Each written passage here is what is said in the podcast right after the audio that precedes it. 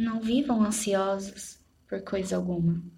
Pelo contrário, alegrem-se, alegrem-se em poder apresentar suas súplicas ao Eterno. Alegrem-se em saber que Ele é um Pai que está perto.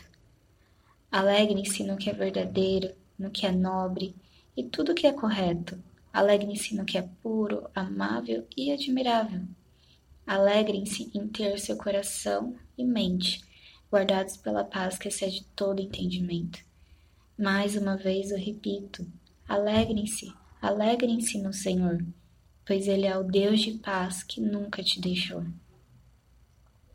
Esse texto foi inspirado no, nas palavras de Paulo, lá em Filipenses, no capítulo 4, a partir do verso 4. Ali, Paulo nos convida a nos alegrarmos no Senhor, a apresentar a Ele as nossas súplicas, e não somente as súplicas, mas ações de graças também.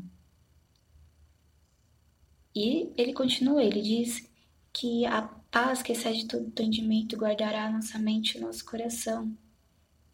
Ele nos convida a nos concentrarmos em tudo que é verdadeiro, tudo que é nobre, tudo que é correto, amável, admirado, puro. Porque a nossa mente está guardada por essa paz. E esse convite não era só para os filipenses. Esse convite também é para mim, é para você, é para todos que desejam se alegrar no Senhor. E eu te convido a escolher se alegrar no Senhor, a escolher é, apresentar a Ele suas súplicas, não só súplicas, mas apresentar a Ele agradecimentos por tudo que Ele já fez e por tudo que Ele é.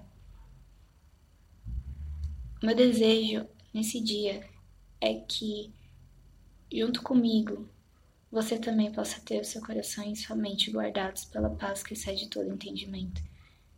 Que você possa se concentrar em tudo que é amável, admirável, puro, nobre. E se você achar que outras pessoas também precisam ter as suas mentes e seus corações guardados por essa paz, Compartilhe esse episódio com, com elas, para que elas também possam ser incentivadas a se alegrar no Senhor. Não deixe de nos seguir nas redes sociais. Temos o Instagram, Facebook, temos o site. Se vocês assim desejarem, podem estar enviando pedido de oração, comentários, sugestões. Estamos à disposição para ouvi-los e melhorar. E orar por vocês também. Então, fiquem com Deus, tenham suas mentes e os seus corações guardados em Cristo Jesus. Até a próxima.